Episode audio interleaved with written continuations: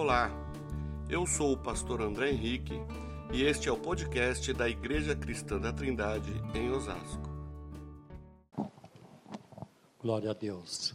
Cumprimento a todos vocês com a preciosa paz do Senhor Jesus. Também estou muito feliz de estar aqui, como é gratificante ver a obra do Senhor prosperando. Né?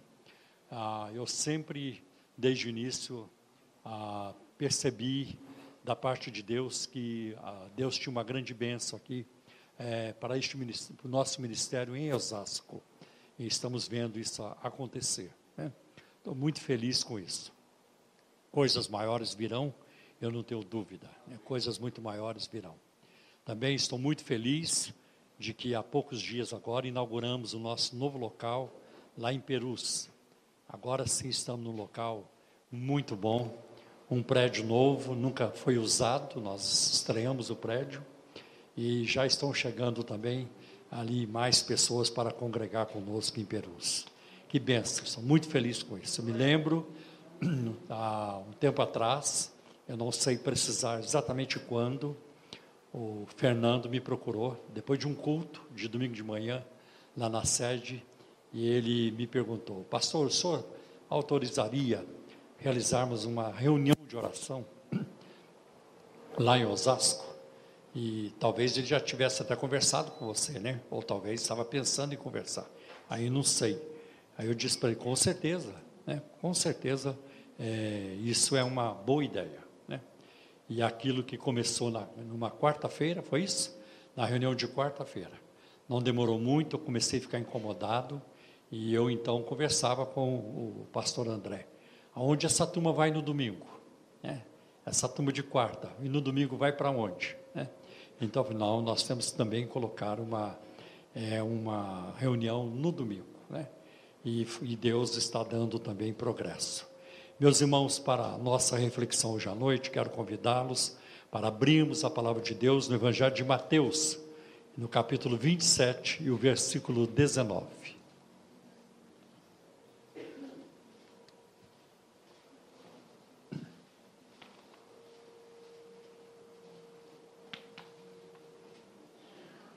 Mateus 27, o versículo 19.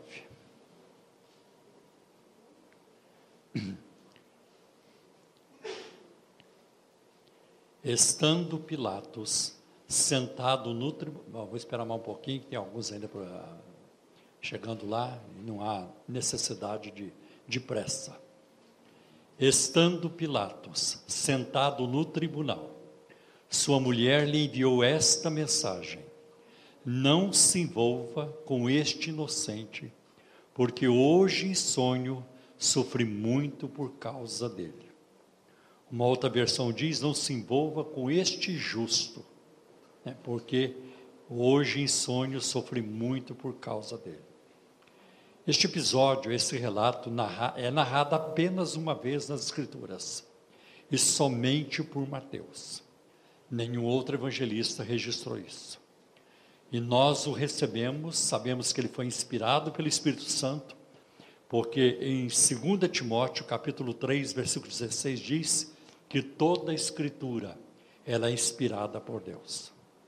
Então a posição nossa na Igreja Cristã da Trindade é de que a Bíblia ela é infalível, ela é inerrante, ela é a nossa única regra de fé e prática. Como pentecostais, nós cremos nas experiências que Deus traz à nossa vida. Então nós cremos no batismo com o Espírito Santo, nos dons espirituais, profecia, línguas, interpretação, os dons de curar. Há uma fé também que ela acontece na esfera sobrenatural. Não se trata de uma fé apenas de palavra, mas é uma fé no poder do Espírito Santo. Mas nós sabemos que para as questões de doutrina, nós não construímos doutrinas em cima de sonhos. Irmão, nós vamos agora colocar isso aqui na igreja porque o Senhor me mostrou em sonho. Não, nós não fazemos isso. Porque para isso nós temos a suficiência da Escritura. A Bíblia é suficiente. Né? E não podemos acrescentar nada e nem tirar alguma coisa ah, da palavra de Deus. Então, essa deve ser a nossa posição. Então é muito importante esse texto de 2 Timóteo 3,16. Toda a escritura ela é divinamente inspirada. Ela é, ela é capaz, né?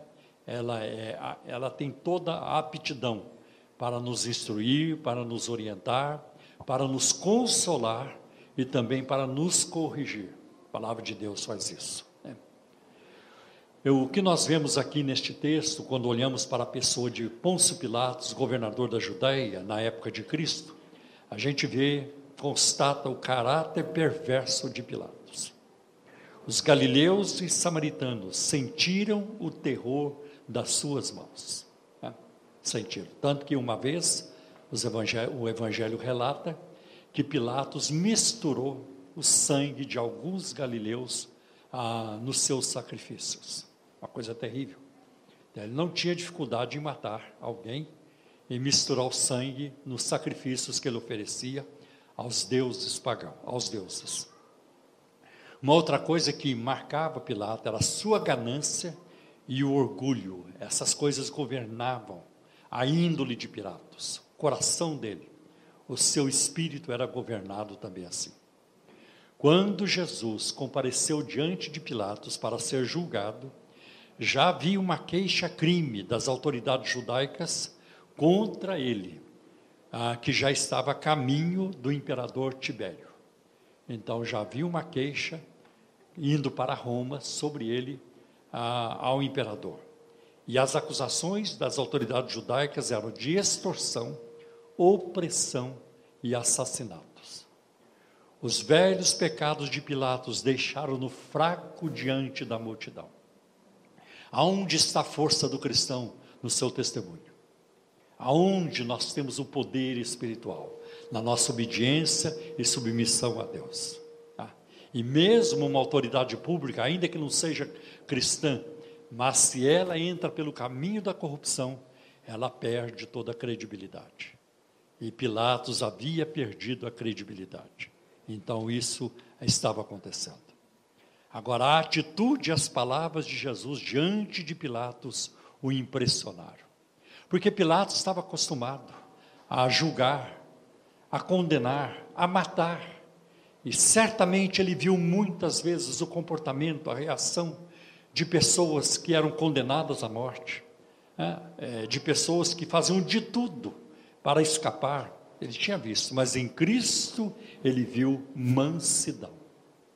E isso está de acordo com Isaías 53, como o cordeiro foi levado ao matadouro, e como ovelha muda perante os seus tosqueadores, ele não abriu a sua boca. Jesus poderia ter dito muita coisa para Pilatos, para Anás e Caifás. Ele poderia ter dito muita coisa aos soldados. Vocês não me conhecem, mas eu vou voltar, eu, eu, vou, eu, vou, eu vou, dar um cato em vocês. Vocês não, vocês não têm ideia do que espero vocês. Tá? Eu vou colocar vocês na pior, eu vou arrebentar com vocês. Cristo nunca fez ameaças assim. Que coisa maravilhosa. Pilatos tinha visto a maldade e a mentira dos prisioneiros judeus que faziam qualquer coisa para escapar da morte. Não, eu não fiz esse crime, eu não pratiquei esse crime, não fui eu quem fiz. É, e mentiam diante deles. Mas em Cristo Jesus nós vemos a verdade. Tanto que quando Pilatos ele começa a interrogar Jesus, né, e ele fala, e tem um momento que Jesus assim: eu ensinei publicamente. Né? Pergunta àqueles que ouviram. Né? E Jesus respondeu tudo com verdade. Jesus era diferente. E Jesus continua sendo diferente e será eternamente diferente. Jesus Cristo é incomparável, é único, é único. Né? Não há ninguém como ele, nenhum anjo, nenhum serafim, nenhum querubim, nenhum arcanjo. Nenhum homem que já pisou na face da terra se iguala a Cristo, porque ele não é apenas filho de Deus, ele é também Deus, o Filho. É assim que nós ah, aprendemos nas Sagradas Escrituras. Havia em, eh, em Cristo uma humildade misturada com dignidade, com majestade. Que coisa bonita. A gente não vê ali um homem é, é, desprovido de tudo, da sua dignidade, que ele não vale mais nada, que ele está ali mentindo, ele tem coisas para esconder. Não. Cristo nunca perdeu a majestade. Que coisa bonita, a sua postura. Ah, ele não estava lá pagando pelos seus pecados, porque ele nunca os teve, nunca praticou, mas ele estava lá por causa dos meus pecados e dos seus pecados. Foi isso que levou Jesus à cruz. Foi isso que estava acontecendo. Então havia em Cristo uma submissão misturada com inocência. E o próprio Pilatos, ele diz diante da multidão: Eu não vejo nele crime algum. Eu não vejo nele. Judas Iscariotes, que o traiu, que o vendeu por 30 moedas de prata, chegou a dizer: Eu traí sangue inocente. Eles sabiam que Jesus era justo, Jesus era perfeito e Jesus era santo. Mas Jesus tem que morrer pelo conselho eterno, determinado e presciente de Deus. Ele tem que morrer.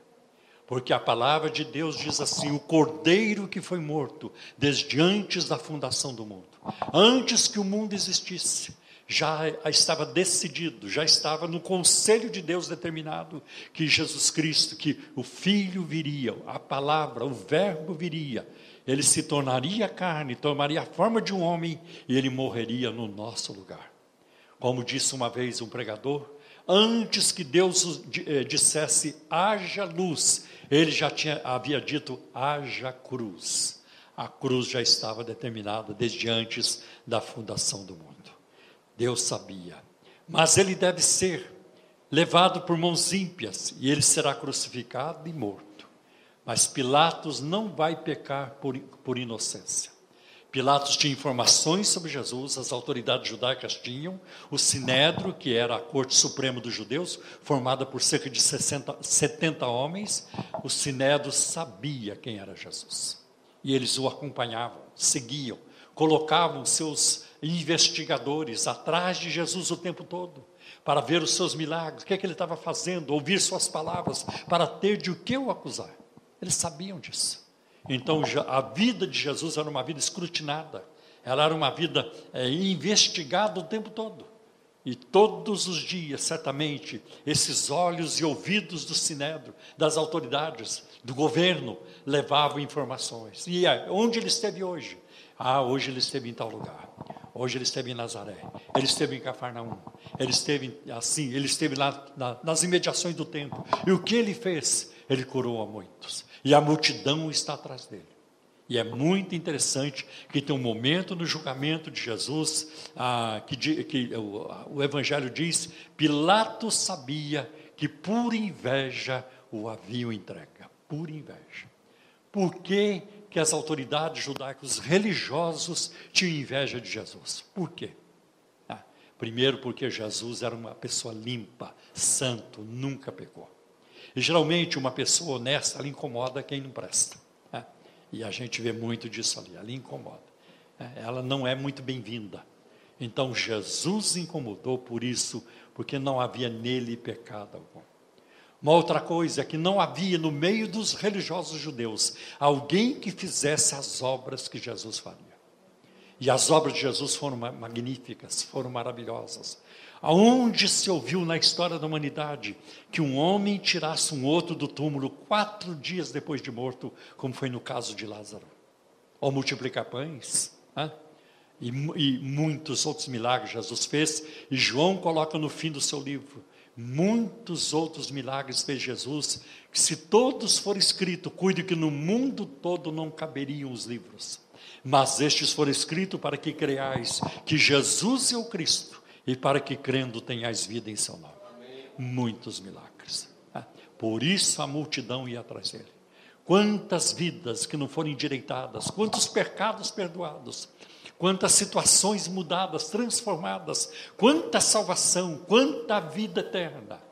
Cristo Jesus fez tudo isso e a sua obra, ela não terminou em Atos capítulo 28, ela continua e o mesmo Jesus está aqui hoje à noite, em espírito, não vemos, mas, mas, mas pelo espírito, ele está presente.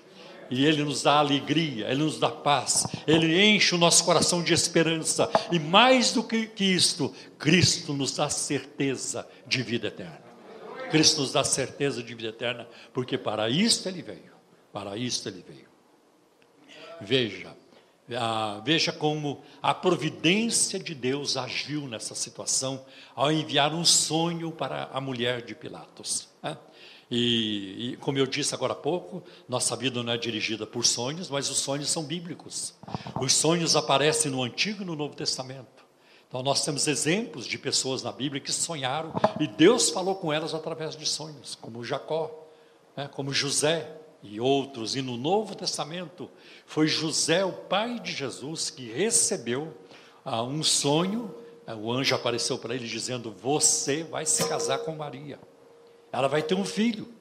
E você colocará o nome nele de Jesus, porque ele salvará o seu povo dos seus pecados e não nos seus pecados.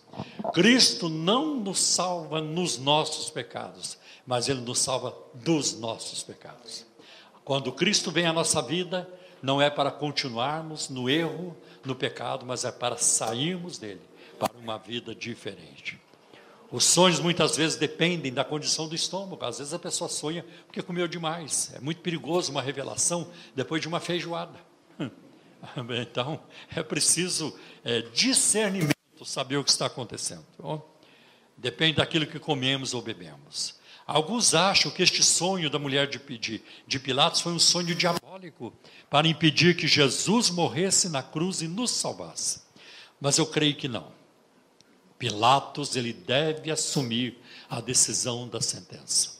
O sonho provocou um grande sofrimento mental. O que será que ela sonhou? Não está escrito na Bíblia, mas talvez eu possa imaginar. Eu não sei. É, talvez ela tenha no sonho visto o flagelo de Jesus, as chicotadas, né?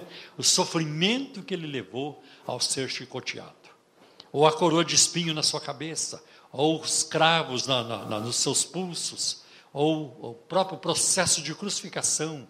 Será que ela viu?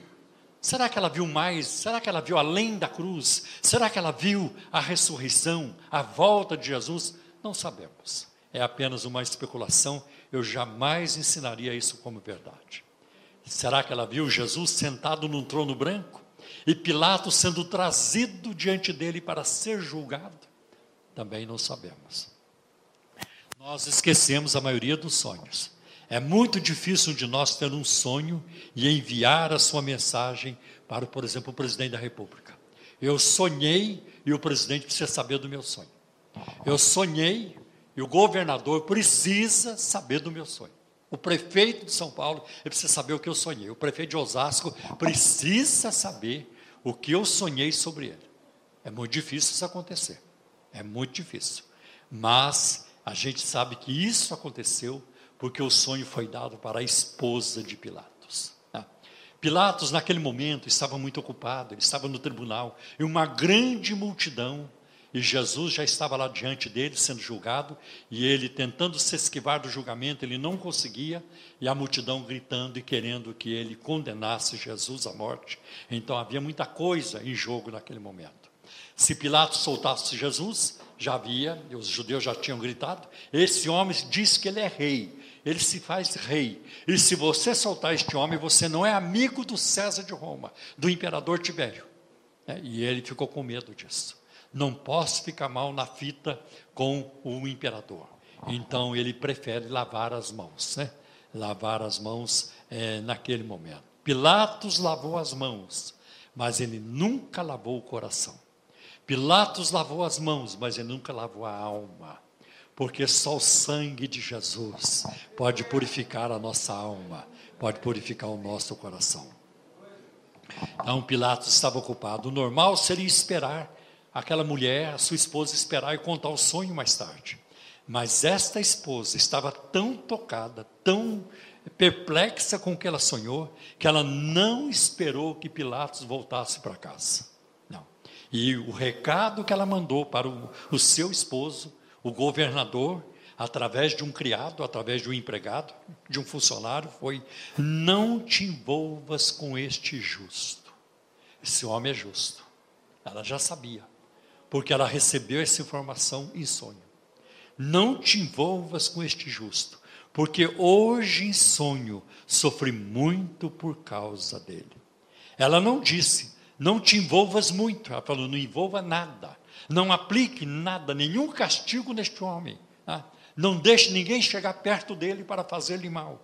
Tá? Respeite este homem, não se envolva. Tenha muito cuidado. Tá? É, palavra ofensiva ou qualquer mal físico, fique longe dele. Não deixe qualquer pessoa tocar nele. Deixe-o em paz. Foi o que ela suplicou ao marido. Foi um sonho matutino. Tudo indica que a mulher de Pilatos sonhou de manhã, porque o texto diz: Porque hoje eu sonhei. Hoje eu sonhei. Os romanos tinham uma superstição de que os sonhos da manhã eram verdadeiros.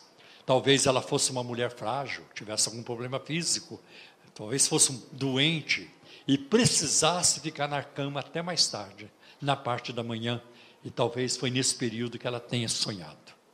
Agora, a providência de Deus trabalha em cooperação com a graça de Deus. E a gente vê a providência de Deus trabalhando aí neste momento. O que é a providência de Deus? É o cuidado de Deus. É o cuidado que Deus tem com o universo, com a criação, com galáxias, com coisas que nós nem conhecemos. A mão de Deus está lá cuidando. Agora, recentemente, já foram identificadas mais uh, trilhões de galáxias. Como é que pode? Aonde vai parar isso? Uma coisa tremenda, né? E Deus cuida de tudo. A Bíblia diz, né, no Salmo 147, que Ele conta as estrelas, chamando todas pelo seu nome. Que coisa tremenda. Se Deus, Ele sabe das estrelas e chama-as todas pelos seus nomes, e Jesus nunca morreu por estrela, imagino que você e eu não somos aos olhos de Deus é, o cuidado, o amor, o carinho, o amor que Ele tem para conosco. É, para conosco. Então a gente vê também isso acontecendo. Existe a providência, o cuidado de Deus no evangelismo, na preservação da vida. É. Eu creio que essa ameaça do novo coronavírus, uma das respostas, e tal, talvez, talvez não, e a resposta mais eficiente é a oração. Nós não podemos ser negligentes, devemos fazer a nossa parte. É verdade a tudo que a, a, a, a medicina nos recomenda, as autoridades da área da saúde recomendam, nós precisamos fazer. Nós não podemos ser imprudentes. Fé e juízo, fé e bom senso caminham juntos. Né? Nós não podemos abusar, ah, porque nós somos frágeis, nós somos pecadores. Né? A natureza, ela foi afetada pelo, pelo pecado. E essa é uma das explicações, porque existem enfermidades. Porque as coisas muitas vezes é, não dão certo na nossa vida, do ponto de vista, do nosso ponto de vista. Porque a queda de Adão e Eva, ela afetou toda a criação, e a, toda a criação geme, aguardando a redenção. Então nós temos que fazer a nossa parte. Sabemos de países aí que não, não se cuidaram, não previram, não fizeram uma previsão, não se prepararam, e estão devastados por esta, por essa pandemia.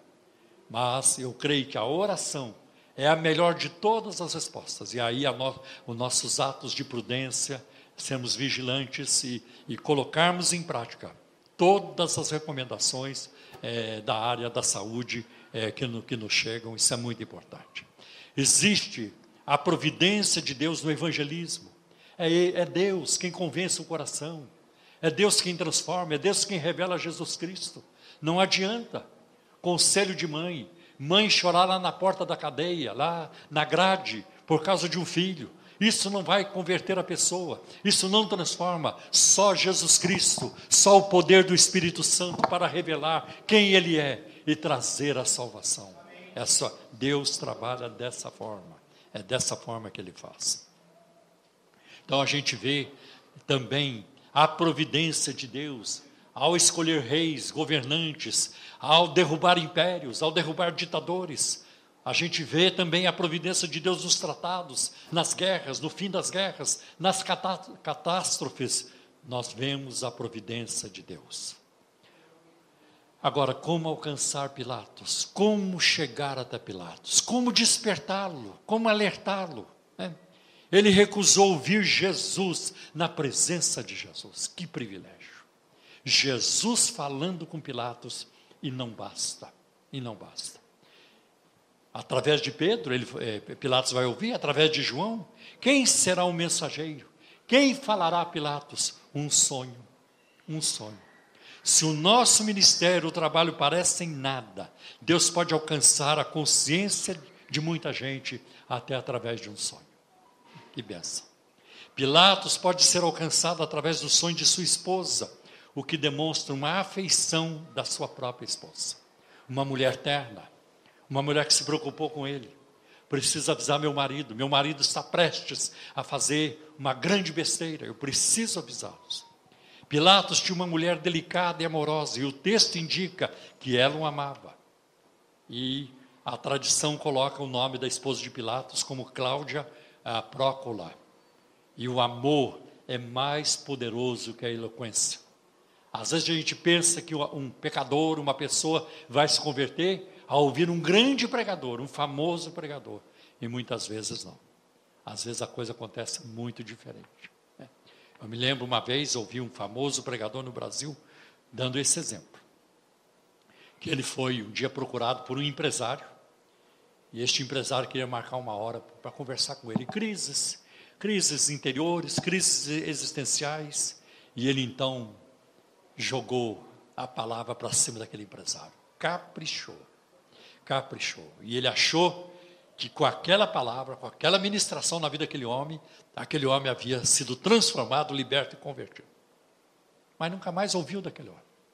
Ah, uns cinco anos depois, ele encontrou aquele homem numa de suas conferências.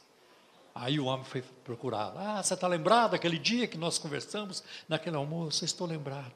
Pois é, pastor. Depois que eu conversei com o senhor, passou uns três anos. A minha esposa teve câncer. A minha esposa teve câncer. E a minha esposa estava morrendo de câncer. E nós tínhamos uma empregada da igreja Deus e Amor. E um dia a empregada chegou para mim dizendo: Patrão, o senhor permite eu fazer uma oração pela sua esposa? E eu não acreditava em nada, mas falei, agora nessas alturas do campeonato, não vai ajudar, não vai nem atrapalhar. Não, minha filha, pode, pode, pode fazer a sua reza, a sua oração. E aquela irmãzinha da Deus Amor orou, e a esposa foi curada. Ai, pastor, Jesus curou minha esposa. Aí eu vi quem é Jesus, né? o poder que ele tem. Cristo não tem apenas poder para curar, poder para salvar, para dar paz, para dar vida e vida com abundância, a vida eterna. Achei muito interessante. A tradição, de novo, informa que a mulher de Pilatos, ela tinha sido cristã, e a igreja grega, ortodoxa grega, colocou em seu calendário entre os santos, mas isso não está na Bíblia. Para Pilatos, o aviso de sua esposa foi um ultimato de Deus. Nunca mais Deus o advertiu, e até Jesus deixou sem resposta. Quando Pilatos pergunta para Jesus o que é a verdade, Jesus não lhe respondeu. E ele nunca teve a resposta, porque ele nem precisava. A verdade estava diante dele. Estava diante dele. É. Era o homem que estava à sua frente, que ele não percebeu. Então a gente percebe isso também. Assim, Deus tem os seus missionários, onde os missionários não conseguem chegar. Pilatos não ouviria as pessoas, exceto sua esposa. Entretanto, até os apelos dela falharam. Por que, Pilatos não ouviu? Por que, ele não creu? Por que, que ele endureceu? Primeiro, por interesse próprio. Era muita coisa em jogo, muito poder, era muito dinheiro em jogo, era muita posição, era, era um jogo político muito, muito, muito violento, né? muito, muito forte. Ele teve medo de perder a posição, ele teve medo de perder o governo. Os judeus poderiam denunciá-lo a Tibério e ele perderia um cargo lucrativo. Muitos hoje na sociedade ah, estão na mesma situação, na mesma situação e é preciso calcular o preço. Quantos empresários, e a Operação Lava Jato revelou isso, quantos empresários, quanta gente que não abre mão dos seus pecados e não querem saber da vida eterna em Cristo Jesus. Calcule o preço. O jovem rico um dia procurou Jesus. E ele perguntou: Bom mestre, que farei para ter a vida eterna? Ah, e Jesus disse: Você sabe os mandamentos. Né? E listou alguns para ele. Disse, Mas isso eu já faço desde a infância. Ah, é? Então, se você quer ser perfeito e ter a vida eterna e me seguir, você vai e vende tudo que você tem, distribui para os pobres e vem e segue-me, e você terá um tesouro no céu. E a Bíblia diz que ele retirou-se triste, por quê? Porque era muito rico, muito rico. Por que, que ele procurou Jesus? Porque não era feliz. Ele não era feliz. Porque o dinheiro, ele ajuda mas ele não garante a felicidade. Só dinheiro não. E eu conheço o caso de um homem na Alemanha, na crise que atingiu o mundo, a crise econômica que atingiu o mundo em 2008 e 2009. Aquele homem tinha uma fortuna de 9 bilhões de euros. É B de bebê, 9 bilhões de euros. E naquela crise ele perdeu 2 bilhões de euros. Mas ele ficou, desculpe, ele tinha 11 bilhões de euros. Ele perdeu dois e ficou com nove bilhões. Quando ele viu que havia perdido dois bilhões de euros e ficado só com nove bilhões, sabe o que ele fez? Ele se matou. Nove bilhões não eram suficientes. Para mim, não precisava nem a metade. Nem a metade. Um décimo. É, um décimo. Você vê o apego ao dinheiro. É o apego ao dinheiro. O dinheiro, não vim aqui para falar mal dele, todo mundo sem dinheiro. Até Jesus precisou. Nem Jesus viveu sem dinheiro. Mas a obsessão de querer mais, não há limite, né? e o dinheiro passa a governar a sua vida, né? é, é uma coisa desastrosa. E eu costumo dizer, alguns aqui já me ouviram falar, que o dinheiro é um ótimo empregado, mas ele é um péssimo patrão. Por isso que nós encontramos em Provérbios capítulo 30, versículo de 7 a 9. É, duas coisas te pedi, não mas neguentes que morra.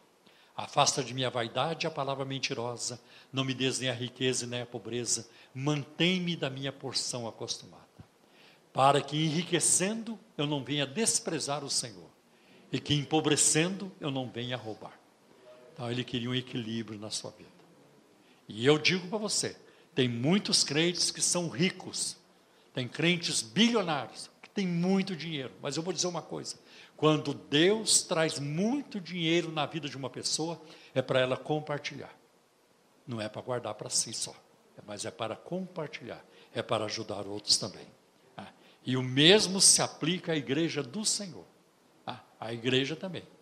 Ah, na medida que os recursos vão entrando, é para ajudar também os necessitados à nossa volta. Né?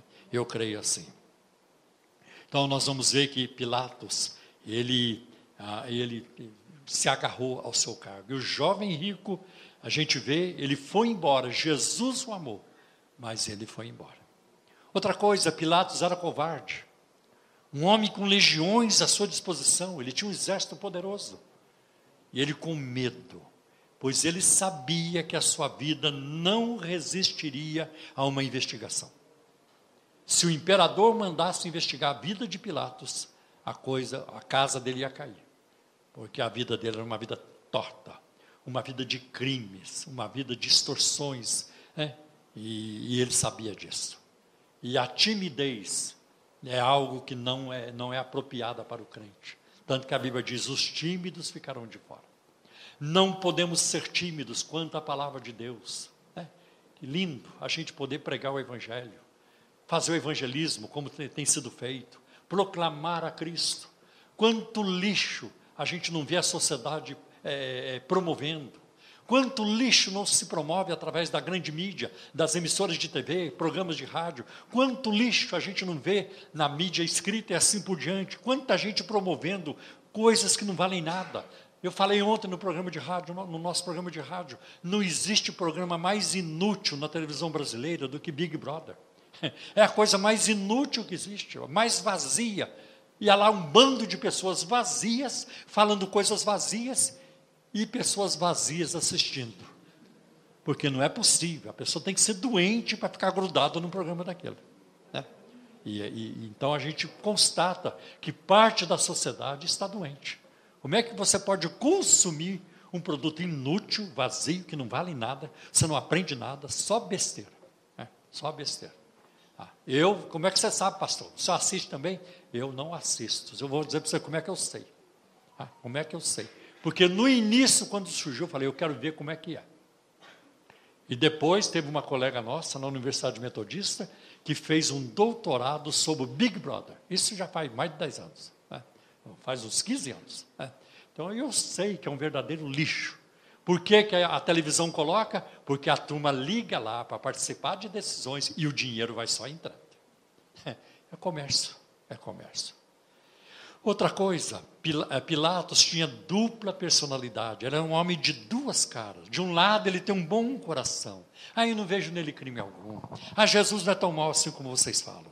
Mas, por outro lado, ele não queria correr o risco de perder a sua posição. Tem gente assim ainda hoje. E você vai ter que tomar a sua decisão. Vai ter que tomar. Irmãos, uma vez eu sentei-me ao lado de um homem nos Estados Unidos que ele era o, o diretor financeiro da, da organização é, Billy Graham, né, da cruzada Billy Graham. Um homem que levantava numa semana 25 milhões de dólares. É, quando a, ó, o Billy Graham vai pregar em tal lugar. Billy Graham vai fazer uma cruzada na África, na Índia, na Indonésia, nas Filipinas. Então, precisa de tanto dinheiro. Aquele homem levantava esse dinheiro. Né? Ele era o diretor de finanças. Né? E ele me contou como é que ele conseguiu o primeiro emprego dele. É, ele, era, ele era um garoto, ele era um jovem assim, talvez como Giovanni. E ele então compareceu uma entrevista. E o cara da empresa que fazia a entrevista contava uma piada imoral para todo mundo que chegava para ser entrevistado. Aí a turma ria, o pessoal ria e tal. Aí chegou a vez dele de ser entrevistado. Aí ele contou a piada. Quando ele contou a piada, o rapaz ficou olhando na cara do entrevistador. Você entendeu a piada? Eu entendi. Mas você não riu. Eu não achei graça. Eu não achei graça. E ele saiu dali com a certeza de que havia perdido a vaga. Nunca vão me contratar. Nunca vão me contratar. E aí, dali uns dias, o chamaram. E a explicação foi essa: de todos, você foi o único que não riu. Isso mostrou, nos mostrou que você tem caráter. Olha aí que beleza com o risco de perder, ele se manteve, não, não vou me, não vou me dobrar a essas coisas. Como isso é importante. Né? Então, nós vemos isso. Né? Pilatos tinha dupla personalidade. Pilatos é culpado e não tem desculpas. Além do aviso da sua esposa, ele mesmo examinou Jesus e concluiu: não vejo nele crime algum. Que privilégio. Irmãos, eu nunca vi Jesus. Eu nunca vi. Eu nunca tive uma visão em que eu digo, eu vi Jesus. Eu não vi. Eu sonhei uma vez com ele, tá? ou duas vezes. Mas dizer que eu vi, não vi. Mas Pilatos viu. Pilatos ouviu o som, o tom da sua voz. É, teve momento que o olhar, de, muitos momentos, em que o olhar de Jesus caiu sobre Pilatos. Pilatos sabia. Pilatos chegou muito próximo. E não adianta chegar próximo, não adianta perto e tão longe ao mesmo tempo. A gente vê que isso aconteceu também. Né? Foi um sonho, né? mas não há nada de sonhador nisso que a mulher sonhou. Será que não há alguns aqui que já foram avisados por Deus e estão protelando, prorrogando uma decisão para crer em Cristo? Pilatos teve a sua chance, todos nós temos também. Né? E nem sempre essa chance vai se repetir. Há um dia em que a porta se fecha e nós não temos mais a oportunidade para crer. Um dia, e essa é uma especulação, é um pensamento, é uma ilustração, não estou ensinando isso como verdade. Um dia, quando Jesus se sentar no trono para julgar o mundo, o julgamento do trono branco, como está em Apocalipse capítulo 20, a esposa de Pilatos será uma testemunha contra ele. Quando Pilatos olhar para sua esposa, lá no juízo final, ele vai se lembrar: a minha esposa me avisou, e eu pisei na bola, e eu não quis. O mesmo vai se dar também entre João Batista e Herodes, quando Herodes comparecer diante do trono de Deus para ser julgado. Ele orar para João, basta só olhar para João, ele vai entender a condenação. Ou então Paulo e Félix, Paulo e Festo, Paulo e Agripa. Quando Agripa comparecer diante do trono de Deus para ser julgado, e ele olhar para Paulo, ele vai se lembrar: ah, foi para aquele homem ali que eu disse, Paulo, você quase me consegue, quase me persuade a que eu me torne cristão. E eu quero encerrar minha participação hoje com o Carlos Spurgeon, príncipe dos pregadores ingleses na Inglaterra no século XIX. E olha o que a mãe dele disse para ele, quando ele estava numa fase ainda na sua juventude, de ouvir o Evangelho e não tomar uma decisão. E a mãe dele um dia disse isso para ele: Se você rejeitar a Cristo e perecer, eu não poderei suplicar a seu favor e dizer que você não sabia. Não. Mas eu vou ter que dizer amém à sua condenação. Quando Deus te condenar, eu vou ter que dizer amém. Eu não poderia suportar isso. A minha própria mãe dizendo amém à minha condenação. Mas não estamos aqui numa noite de condenação, mas de salvação, de libertação, de ter paz, de ter alegria, de ter vida e vida com abundante. É isso que Deus tem para nós. Você não vai encontrar isso na astrologia. Você não vai encontrar isso na reencarnação. Você não vai encontrar isso em religiões. Nem nessa igreja você vai encontrar. Igreja nenhuma pode te dar isso. Nenhuma filosofia, nada neste mundo. Você não vai encontrar no sono, no mulherio, no, em qualquer coisa deste mundo. Você não encontra na comida, você não encontra nos passeios, em nenhum lugar. Você só encontra em Jesus Cristo. Só Jesus, fonte da água viva fonte da água viva, fonte da alegria, e alegria profunda, como diz a música. Então, que Deus te abençoe. Que o Espírito Santo fale melhor. E aonde a minha fala, a minha língua não chegou, que o Senhor chegue para transformar o seu coração.